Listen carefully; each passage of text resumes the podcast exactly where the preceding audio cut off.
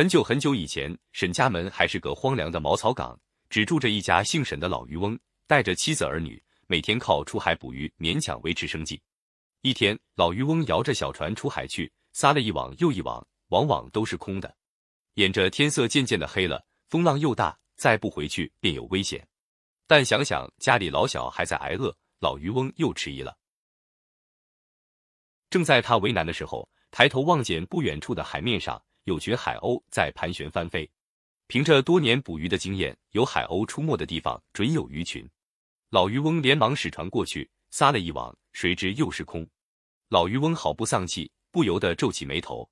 正想收拾网具回家，突然发现网袋里有件东西在闪闪发光。掏出来一看，原来是颗雕刻精致的玉石印章，印面刻着些弯弯曲曲的字，不知是什么意思。一条金龙盘绕在印章周围。光彩夺目，龙头从上端伸出来，嘴里含着一粒雪亮雪亮的珠子。说也奇怪，那大海经珠光一照，霎时间风也息了，浪也平了，船驶在海里平平稳稳。啊，这印章还是件宝贝哩！老渔翁把印章揣进怀里，兴冲冲回了家。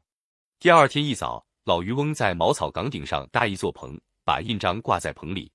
茅草岗周围海面顿时风平浪静，渔民们发现这块好地方。纷纷来安家落户，茅草岗从此有了生气。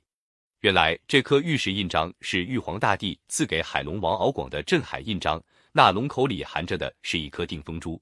那天青龙三太子私带宝印出宫游玩，不小心失落了，恰巧被老渔翁捞到。龙王不见了宝印，又惊又怕又急，担心被玉帝得知去了王位不算，还要下狱治罪，急得他坐卧不安，茶饭无心。一边赶紧派遣虾兵蟹将四处找寻，一边喝令卫士把惹祸的青龙太子捆绑起来，责打一顿，听候处置。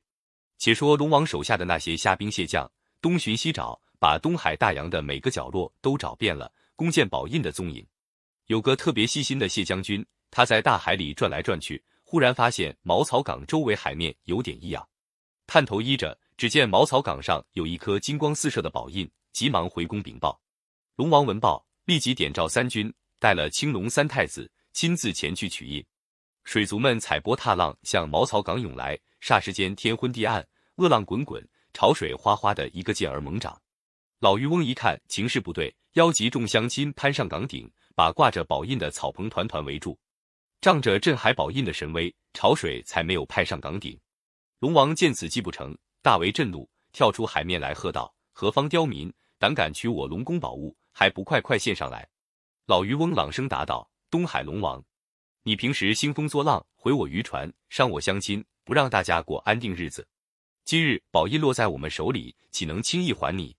龙王听了，气得胡须都翘起来。好啊，你不还印，我叫你们一个个葬身大海！说罢，大口一张，直朝岗上喷水。老渔翁不慌不忙，取宝印在手，高高举起，大声道。你再不讲理，我把宝印砸了！这一下把敖广吓住了，连连摆手道：“莫砸，莫砸！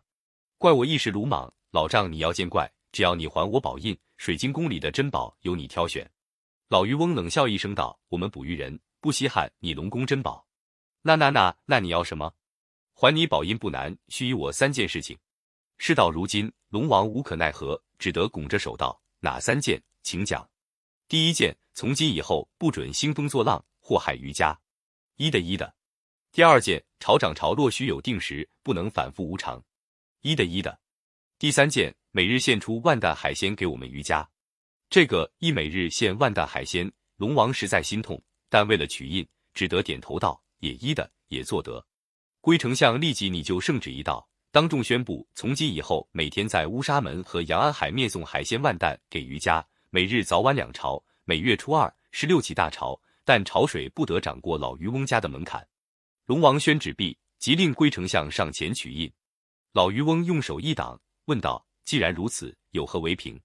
龙王冷笑道：“我堂堂东海龙王，言出如山，还会失信于你吗？真是人小看我了。”老渔翁想了想，说：“小看也好，大着也好，我看就以定风珠为凭吧。”说罢，从龙嘴里取出定风珠，把印章交还给龟丞相。龙王取印心切，只得忍痛割爱，于是就恶狠狠地瞪了他一眼。这一瞪还不要紧，可把青龙三太子吓坏了。他心惊肉跳，只怕以后的日子难过，便书地窜上天去，吼叫一声，招来他的拜把兄弟白虎、青龙和白虎张牙舞爪的扑向老渔翁，欲要夺回定风珠。老渔翁见他们来势凶猛，急忙拿出定风珠，狠狠地朝向青龙和白虎打去。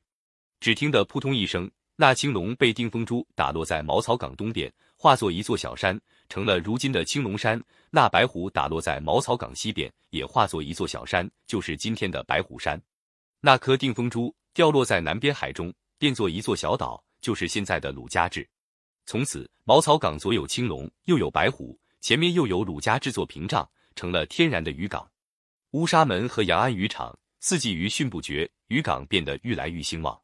为了纪念这位姓沈的老渔翁，渔民把这块地方叫做沈家门。